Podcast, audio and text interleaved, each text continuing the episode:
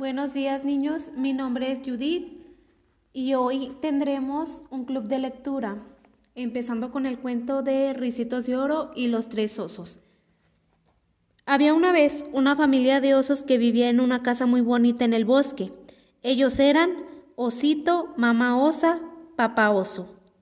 Mamá Osa había comprado los muebles de su casa y los platos en el mercado, un plato pequeño para Osito, uno mediano para ella y uno grande para Papá Oso. ¿Qué estás preparando? Huele muy bien.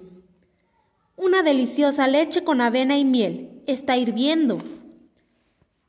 Mmm, mi favorita. Vamos a dar un paseo mientras se enfría. La familia Oso salió de su casa, mientras tanto una niña de cabello dorado, llamada Ricitos de Oro, caminaba por el bosque recogiendo flores silvestres y persiguiendo mariposas, y en su camino llegó a la casa de los osos. ¡Qué bonita casa! Toca a la puerta, pero nadie abre, entonces se asoma por la ventana. ¿Quién vivirá en esta casa? Voy a entrar, no hay nadie. Entra y ve la mesa con los tres platos servidos. ¡Qué rico! Con el hambre que tengo, avena con leche. Probó la avena de papá oso, pero estaba hirviendo luego la de mamá osa, que estaba muy caliente, y al, y al final la del osito. Esta avena está sabrosísima, ni caliente ni fría, deliciosa. Ricitos de Oro se sintió cansada y buscó dónde sentarse.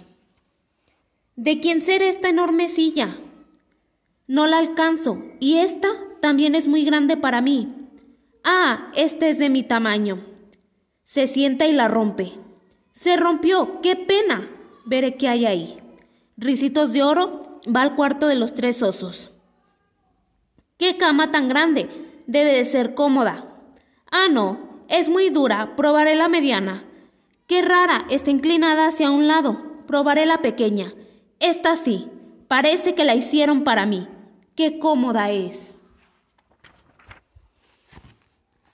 Ricitos de Oro se quedó, se quedó dormida profundamente. Mientras tanto, los osos regresaron a comer. Alguien probó mi avena. Alguien también probó mi avena. Alguien se acabó mi avena. Alguien se sentó en mi silla. Alguien también se sentó en mi silla. Alguien rompió mi silla.